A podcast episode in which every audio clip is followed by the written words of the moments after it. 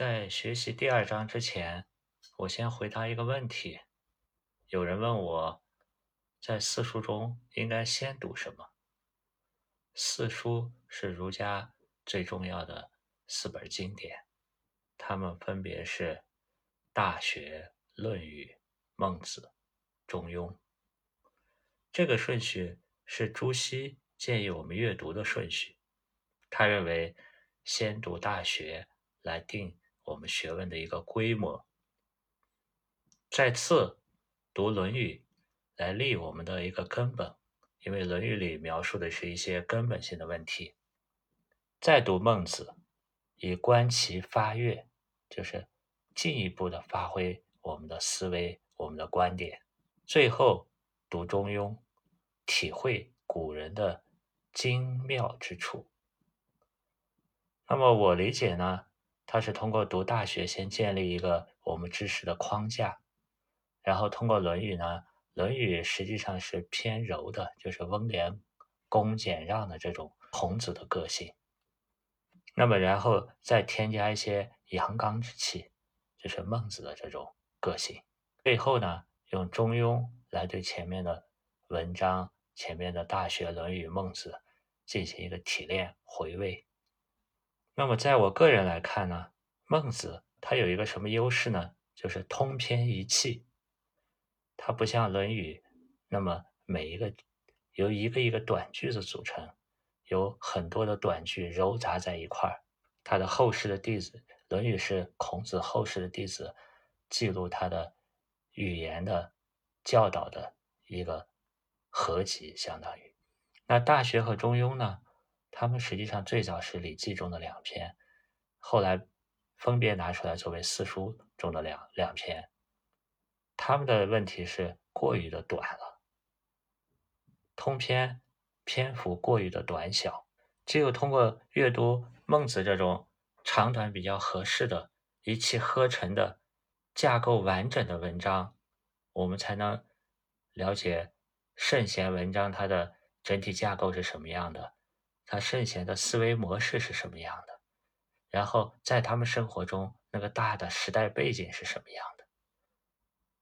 有了孟子的基础，有了一个敲门砖，我们用这个敲门砖再去敲开其他的四书，然后通过四书的熟悉，我们再用四书的敲门砖去敲开五经，来达到我们中华文明、我们精神世界的一个丰满。好，我们开始《梁惠王》第二章。手头如果没有原本的，同学们可以在手机上下载一个繁体字的原文。对照着看一看，也可以在喜马拉雅上搜索一些孟子的吟诵版，因为吟诵这种形式可以加强记忆。古人通过语音的吟诵、脑部的想象、手头的跟着的书写，还有平仄声调的记忆，能迅速的记住很多的经。第二章，孟子见梁惠王，王立于沼上。故鸿雁迷路，这是第二次描述孟子和梁惠王的相见。梁惠王站在一片沼泽地的高处。通过这个“故”，我们可以看出“故”是回头望，“盼”是向前看。故鸿雁迷路，就是他面应该是面对着孟子，回头看了一眼那些鸿雁迷路，然后说话。从这个态度上可以说，他比以前前一章直接称孟子为叟的态度要亲近、尊敬了许，开始以一种讨论家常事、讨论个人爱好这么一种方式进行交流，但还没有达到与孟子直接讨论国家军政大事的地步。鸿雁麋鹿，一字一义是四种动物。鸿呢，呃是比较大的，类似于今天的天鹅；雁呢体型比较小一些，鸿偏白色的多，雁是偏苍色的。那么鸿呢，它一般飞的数量比较寡，很少的飞鸿在天上飞，高处飞。那么雁呢，它一般是成群比较多，排成雁阵，在比较低的地方飞。那大雁也是我们古嫁娶所送的一个礼物。麋和鹿也有区别，它们麋的体型比较大一些，鹿的体型偏小一些。麋是属于阴性的，鹿是属于阳性的，所以鹿角向前，它阳到了夏至开始阴生，所以夏至鹿角脱。那米是到了冬至开始一阳生，阴已经到了尽头，开始有阳升起了，所以那时候是。米角脱。王曰：“贤者亦乐此乎？”这里头出现了一个贤者，没有职位，在民间，但是道德比较高尚的，我们称之为贤者。那君子呢，在最早是指有位的人，就是有官位、官职的人。后来呢，把有德行的贤者也加到君子的行列。就君子有可能指有位，有可能指有德的人。亦乐此乎？这个“乐”字，就一个内涵比较丰富，也可以说它的使用比较广泛的一个字。那么，如果当做欢乐来看呢？我们看这个字的结构，它我们可以看成草木开始向上升华，快乐，像跳舞一样，草木。那么这引申为快乐。如果当月字来读呢，来理解呢，我们可以把这个字形看作在木头的架子的，这是一个木头架子，在它两边呢上了两个琴弦。我们的琴弦以前就是用若干股蚕丝凝凝结成的。那么中间这个白呢，可以理解为呃。琴上上的白玉，或者波动琴弦的白玉，因为有玉的琴呢，我们现在称为瑶琴。那这是这作为乐的这种乐器、乐声、音乐的这种应用。那这个字呢，有时候读作“要”，就是喜好。我有什么爱好、喜好？这里“贤者亦乐此乎”与后面的齐宣王的。独乐乐、众乐乐，它有个呼应关系，就是这一章呢，它是提出来一个环境和王者之乐相互和谐的这么一个问题。孟子对曰：“贤者而后乐此，不贤者虽有此，不乐也。”就是贤者呢，他是不独乐己，就是不光是自己追求快乐。道德水平比较高的人，他追求的是一种不独自享乐的这种状态、这种境界。那如果道德水平比较低的不贤者呢？虽然短暂的在这个状态中，但是不乐也，他不会获得长久的、永恒的、持续的快乐。那孟子举了《诗经》的几句话，诗云：“金使灵台。”金之银之。孔子说过：“不学诗，无以言。”就在古代中，经常用《诗经》引用《诗经》里的句子来表述自己的观点。比如说《春秋》里面，比如说《韩诗外传》里面，孟子引用的这几句话什么意思呢？就是开始建造灵台的时候。金之银之，金银是两个不同的概念。金呢，最早指的纺线的时候，我们竖着的，先立下来，整个布匹的宽度，它的长度有多长，先竖着放置的这些线呢，叫金线。那么随后呢，我们才横着织一道一道纬线。所以说，金线是整个设计布匹它的构架的一个核心。那么金织呢，就是早期的设计阶段；银织呢，就是后期的建造阶段。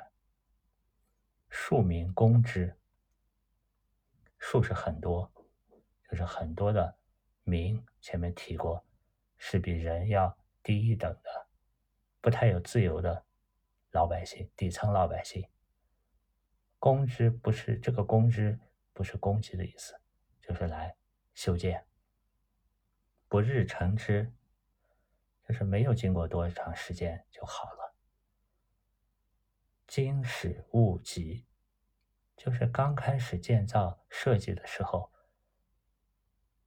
文王这个主人公是文王，文王没有很着急，因为建造初期如果设计没有确定，你很多所做的工作是无用功，或者是重复工作。而且欲速则不达，先规划好，庶民自来，就是很多很多的基层百姓踊跃的来了。王在灵佑，这个王指的是文王，文王在这个园佑园子里头，这里的佑字呢，是指的古代帝王养禽兽的园林。那跟它相近的几个字还有“园”，圆明园、颐和园的“园”字的，是指的游乐观赏的地方。圃是指种植花草树木的地方。苑是指养禽兽、植树木的地方，也是帝王游乐打猎的地方，比如说汉朝的上林苑。所以这个。右呢，就可以看出里面有很多飞禽和走兽。幽鹿幽孚，幽和鹿是两种不同的。幽是指母的，鹿是指公的。在中国的词汇里，经常有这种雌雄或者公母一同出现的。比如说麒麟，麒是指雄的，麟是指母的。比如说凤凰。公母呢，一般是对走兽说的多一些。那雌雄呢，一般它包括植物，也包括一些飞禽，比如说雌蕊、雄花、雄鹰等等。幽孚，幽是所，就是趴在那的样子。幽鹿灼灼，就是它们的皮毛很光彩，很有神神采的样子。这里“灼灼”两个字，因为在古文、古代竹简上所刻的字数是有限的，一般很难出现累赘的字，叫赘文。那么“灼灼”呢，我们可以把一个“灼”考虑成名词性的一种用法，比如说它是很有光泽的那种样子；另一种“灼”呢，可以考虑成动词性的，比如说焕发出一种神采。那百鸟赫赫呢？我们也可以这样去理解。王在林沼，乌任鱼跃。那这个“乌”字呢？这个字还在后面出现，是读“鱼”。那么最早呢，这个字的意思是鸣叫的乌鸦。它的左边这个方是一个乌鸦的形状。那么如果是我们这样去。有用这种理解方式，乌任和鱼跃对应，那么乌是指乌鸦跟鱼对应，任呢是一种盈慢，跃呢是一种动作。那这只是这个文字的一种理解，当然还有很多种其他的理解与想象。阅读古文实际上就是激发我们想象力的一个过程。我们现代社会大量的学习是。数据化、公式化的东西，实际上我们的想象力已经得到锻炼的机会很少了。但是我们回头想一想，我们去跟人工智能、跟计算机相比，我们的优势实际上想象力是很大的一个优势。文王以名利为台，为昭而民欢乐之，就是文王。借助人民的力量去建造这些台呀、沼呀，去挖沼建台，而老百姓很高兴的去干。为其台曰灵台，而且把这个台叫做灵台。灵这个字，我们看繁体字是一个，下面是个屋，通过三个口，也可以看作三个途径，也可以理解成身心灵等等等等，天地人和上面的这个雨雨雨可以理解为上天，去进行一种沟通。那么屋呢，它本身这个字，上面一横，下面一横。代表天和地，中间一竖代表沟通，左边和右边的人呢，实际上可以代表男巫和女巫，他们分别偏向于史官和巫官，所以老百姓认为这个台子是文王用来和天进行沟通的地方，有这个功能是为大家服务的，为其沼曰灵沼，乐其有麋鹿鱼鳖。很高兴，里面有很多动物。古人与民谐乐，故能乐也。这个举的文王的这个例子是对应的前面“贤者而后乐此”。那么又举了一个“不贤者虽有此，不乐也”的例子，就是汤氏曰：“汤氏是商汤去讨伐战争前的誓言。那商汤氏曰：‘十日害丧。’”余及汝桀亡，这个时间的太阳十日就代表当时的君王，就害得我们都要死了。虞是对我的自称，我和汝，汝是对你的称呼。就先秦的时候，这个汝字还没有分出来，就是三点水加一个女的这个。先秦的时候字是比较少的，它一字有多用，我们称之为通假。虞己汝桀王，名誉与之桀王，虽有台池鸟兽，岂能独乐哉？就是这里是说这个不贤者，就是用十日来表示当时夏朝的最后一个君王夏桀，他呢，老百姓准备和他。同归于尽，他就算有池台鸟兽，他又能享乐多久呢？从这一章可以看出孟子的主张，他主张民怨，那么君王就不能保有其的乐。那也可以理解为，如果君王是充满自利的乐，不能达到一种和底层大多数民众的一种平衡。不能遵守仁义的共乐，不能达到和底层民众的共同快乐，也就是说，不能做到仁义，那么就很难达到持久的乐、长期的乐。按照我们今天人的理解，这一点是很明确的。我们现在认为，整个地球、整个人类都是一个命运共同体。所谓环境问题。战争的威胁、核武器，已经不光是一个国家的事情了。那么我们做事呢，也要讲究共赢，这样最终的结果才能最好。共赢才能达到最大的一个合力，最终才能做成某件事情。那么从这里，梁惠王没有回答孟子这段话，也可以看出梁惠王还没有真正理解和认同孟子的这个观点。第三章，这一章呢，开始进入正题。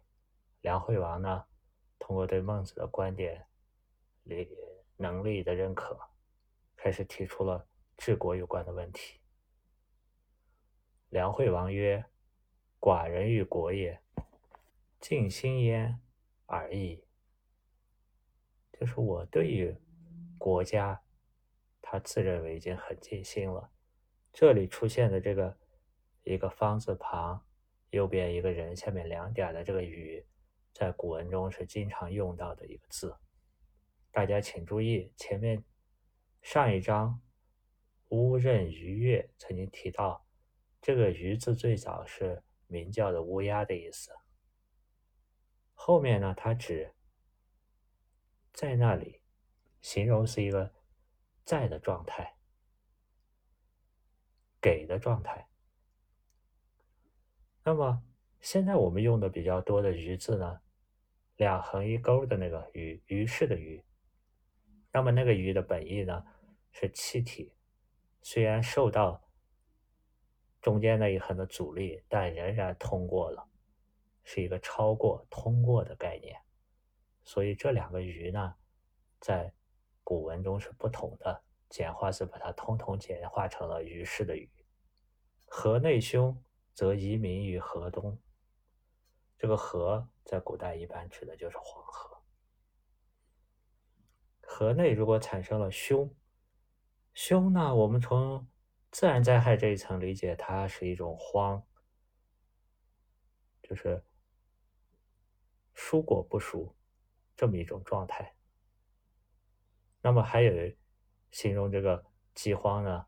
还有一个“饥”字，形容是谷物不熟。还有个“景”字，《红楼梦》里提到饥馑之年，“景”是指蔬菜不熟。那他用了“凶”这个字呢，里面应该还有人为人祸的，除了天灾，还有人祸的意思。因为“凶”这个字，我们从字形上看，它的中间那个交叉代表兵刃的“刃”，从这个容器里头上面没有口了，出来了。就是凶的意思，那跟凶相反的吉呢，就是这个斧头兵刃放入到吉的下面这个封口的盒子里，叫鸡。黄河内河套内呢有了凶，那么我就把人民移到黄河以东，同时我还移了一些谷物。去接近那些无法转移走的老弱病残、妇女儿童等。河东兄，我也是这样做的。那么我察邻国之政，无如寡人之用心者。他观察一下邻国这些的政事，没有像我这么用心的。邻国之民不加少，寡人之民不加多。何也？但是邻国的人民呢，也不见减少；我的人民呢，也老不见增加。为什么呢？从这可以看出，当时的国君就有一种人民是国家财富的重要组成部分、重要支柱的人口支柱、人口经济的这么一种认识。就是他们那时候有句话，就是有土则有民，有民则有财。我们可以看出，梁惠王这种做法呢，是受到灾难以后一种补救措施，它的效果只是有限的、事后的，有点像我们中医形容西医头痛医头、脚痛医脚的这种方式，它治标不治本。那么孟子提出什么观念呢？孟子的观点是，重点是鼓励生产，宏观来分配这个生产资料。让人民富足了，就有抗灾的能力，就不用把人民转移来转移去，不用去转移稻谷，不用去开仓，不用去移稻谷、移粟，不用去移粟救济。孟子对曰：“王好战，请以战喻。”那么他用战争，因为梁惠王喜好战争，他就用战争做了个形象的比喻。天然谷之。咚咚咚，天然的意思。鼓之，鼓就是敲这个木头，它能振奋人的肝胆之气，所以击鼓则进。兵刃既接，就是双方的兵刃开始接触。弃甲易兵而走。接触的交战的结果是什么呢？有一方把甲盔甲扔掉了。倒拖着义兵，就是倒拖着兵刃而走。这里注意一下，这个“走”在古文中是跑的意思，现代文中的“走”在古文中是步的意思。有一句话叫“安步当车”，就是很平稳的走，就像坐在车上一样。所以那时候的“步”叫“走”，是走的意思。那时候古文中的步是走的意思，走是跑的意思。亦步亦趋，那个趋势的趋是小跑的意思。这是和现代文不同的地方。或百步而后止，或五十步而后止。要注意一下，这个步呢，我们看出来中间有一横，上面下面各是形象的脚的意思。就是说我这个脚跨过了两下，跨了两下，或者只跨过了某一条河流，叫步，就是一种动态的双脚走一下，一左一右走了两下。所以一步相当于现在左右脚左右各动了两下。那么以五十步笑百步，这里有个成语出现，就是五十步笑百步。则何如？就是那个跑了五十步的人，笑话那个跑了一百步的人，怎么样呢？这里头有个背景，春秋时期的战争还是比较讲规则的，没有赶尽杀绝。他们有一个大的原则，就是在战争范围内脱离战场，如果超过了五十步，就不会再追上去把你去。俘虏或者杀害，所以说两军交战，如果脱离战场跑了五十步，你站在那就是安全的。那么五十步为什么需要一百步的呢？一百步的人跑得太惊慌了，他多跑了。这就是当时的一个战争规则的背景。那么梁惠王很明白这个战争规则，他说：“不可，直不百步耳，是亦走也。”他是说，那些跑五十步的人，只不过没有跑到一百步，也是跑了呀。孟子紧接着说：“王如知此，则无忘民之多于邻国也。”背后的意思是委婉的说出来，其实你和邻国做的差不多，只是五十步和一百步的差别而已，并没有本质上的区别。所以看不出明显的效果。那孟子直接指出了他的观点：不为农时，谷不可胜食也。不为农时，就是不违背农业生产的节气、时间。谷呢，那五谷就不可胜食也。这个“胜”字，就是现在的胜负的“胜”。现在有个字叫“数不胜数”，就是数也数不完，胜就是完的意思。还有个词叫“不可胜用”，就是不能用完。那么“不可胜食”就是用不完、吃不完。如果不违背农业的时辰去充分生产的话，五谷是吃不完的。促谷不入乌池。促谷就是很密集的网，那就从这可以看出，古代已经很讲究生态保护了。他们不像现代人用绝户网，用很细很细的网，把湖泊里的近海的鱼虾一网打尽。他这提出来，促谷就是密的网，不进入大的池子，乌池就是大池。鱼鳖不可胜食也，那么鱼和鳖就吃不会吃完，吃也吃不完，就会足够。斧斤以食入山林，斧和斤呢，实际上竖刃的叫斧，横刃的叫斤，还是略有区别的。以食入山林，就是砍伐的时候要讲究季节，你不要春天去就把很多小树愣树给砍掉了。这个时呢，既可以表示季节，也可以表示树木的年龄。我去砍老的，不砍幼的。那么林木也不可胜用也。谷与鱼鳖不可胜食，林木不可胜用，是使民养生丧死无憾也。就是物质方面，如果很充足了。啊，老百姓呢，不管是养老、送终，还是生生育，都活得很，都活得很安乐，没有什么遗憾。那么养生丧死无憾，王道之实也。这也仅仅是一个王道统治的开始。这里提出了王道，王道就是仁政，跟它对应的是霸道。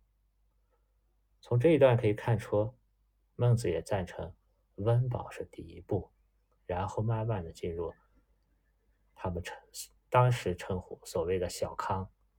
然后进入大同社会，大同社会实际上也是孔子的理想，是一种天下为公的状态。这一段呢，让我想起了一句，让我这一段让我想起了一句歌词：如果人人都献出一片爱，世界将变成美好的人间。这是魏为唱的《爱的奉献》里面的，在老子《道德经》最后一章第八十一章。也有这么几句话：“既以为人，己欲有；既以与人，己欲多。天之道，利而不害；人之道，为而不争。”就是说，你给人付出了，你给给人帮助了，实际上整个社会的财富越多，你拥有的越多。天道呢？它是利万物，而不是去害万物的，是给生生之为义的这种状态。而人道呢，你也去奉献，不要去争夺，不要去上下交争利。那最后达到的就是我们现在共享经济，人人都不争，那么物质就显得充足了。人人都不争，也不会产生物质在某些人。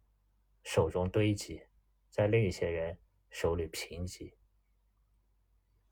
那么孟子接着说：“五亩之宅，数之以桑，五十者可以衣帛矣。”就是拥有五亩的这种宅院，在周围呢再种上桑树，到年过五十的人呢，他可以穿薄衣。这里鸡豚狗彘是四种，是四种。牲畜，鸡呢？大家知道就是鸡鸭的那个鸡。豚呢，指小猪，也偏向于家猪。狗就是家里养的狗。彘呢？大家看这个字形，它下面两个分开的笔呢，代表四条腿，上面是一个头，肚子上呢有一个箭矢，这代表什么呢？这形象的可以想象是一个箭射中了一个猪，那什么样的猪需要用箭射呢？我们推测是野猪，这是比较大的、有野性的猪，我们把它射倒了叫雉。那么比较小的、比较温顺的家养的，可能叫豚。那么如果充分的去蓄养这些呢，七十岁的人也可以吃到肉。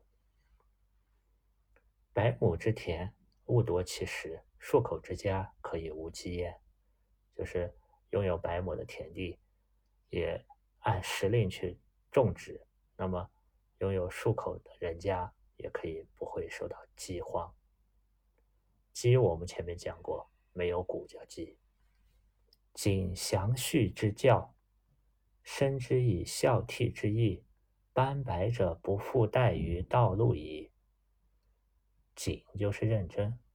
详序呢，有一种说法就是学校，商朝和周朝不同的学校的称呼；也有一种说法呢，是代表孝顺、孝道，对老人的养老的场所，认真的去养老的教育，在重视孝和悌的义，就是。有硬件的支持，再有社会道德的熏陶，那么就可以使斑白者，这里的斑实际上就是现在这个头发斑白的斑的这个字，只不过在先秦时字比较少，数字合一，很多个字并成一个字的。白就是头发白，半白和头发白的人，不负带，负就是负重背着，带就是顶着，于道路矣，就是他不用再辛辛苦苦的从事体力劳动。七十者，衣薄食肉，黎民不饥不寒，然而不忘者，谓之有也。就是如果能达到这个经济水平，人民的富足程度，你还没有称这里的“忘”是动词性的用法，是“王”这个字动词性的一种用功用，那么就没有这种情况。就是如果做到了这种社会富足程度，你就可以称王于天下了，就可以王天下了。狗彘食人，食而不知俭，就是如果是你的野呃狗呀、野猪呀，它们吃人的吃的东西，你还不知道节俭。统治阶级不知道节俭，徒有饿殍而不知发。徒是指路上有饿殍，就是饿死的人，而不知道发就是开仓放粮、发放粮食。那么人死，则曰：“非我也，遂也。”就是一旦发现了老百姓有这种没得吃、饥荒饿死，你还在那里说不是我的问题，是饥馑之年的问题、饥荒之年的问题原因，那么何是何异于刺人而杀之曰：“非我也，兵也。”那这与你杀一个人，你刺你用一个东西刺刺人，把人杀死了，你却说不是我，是这个兵刃杀你的。王无罪遂，是天下之民至焉。就是王如果不怪罪、推卸责任到自然条件上，那么天下的老百姓就都会来的。这也就回答了。为啥他的境内的梁惠王境内感觉他的人民没有增加的原因？好，这就是第三章。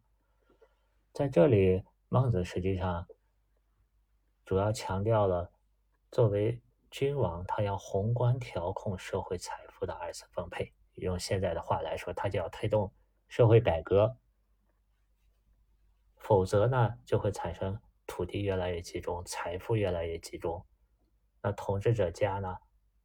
狗和野猪吃的东西都比人吃的要好，他们有吃的，统治家的家畜有吃的，而人会饿死的情况。那么这种情况，我们在后世的两千三百年也屡见不鲜。我们可以看到，后世实际上是一次一次的王朝的轮回，随着一个王朝统治时间的延续。土地慢慢的开始集中，小农在自然灾害中破产，地主大的统治阶级，地主和贵族的土地资源越来越多，这种矛盾积累到一定程度，旧的王朝破灭，又产生了新的王朝，新的一轮循环。我看一个资料上，在这两千多年，基本上好一点的王朝也就是两百多年。无论是南宋、北宋、唐朝、明朝、清朝，都一遍遍的在重复着这个过程。而孟子呢，在两千三百年前，实际上已经提出了一种改革思路。那么在第四章中呢，他更细化的提出了怎么改革一种改革方式、改革方案。好了，这一章。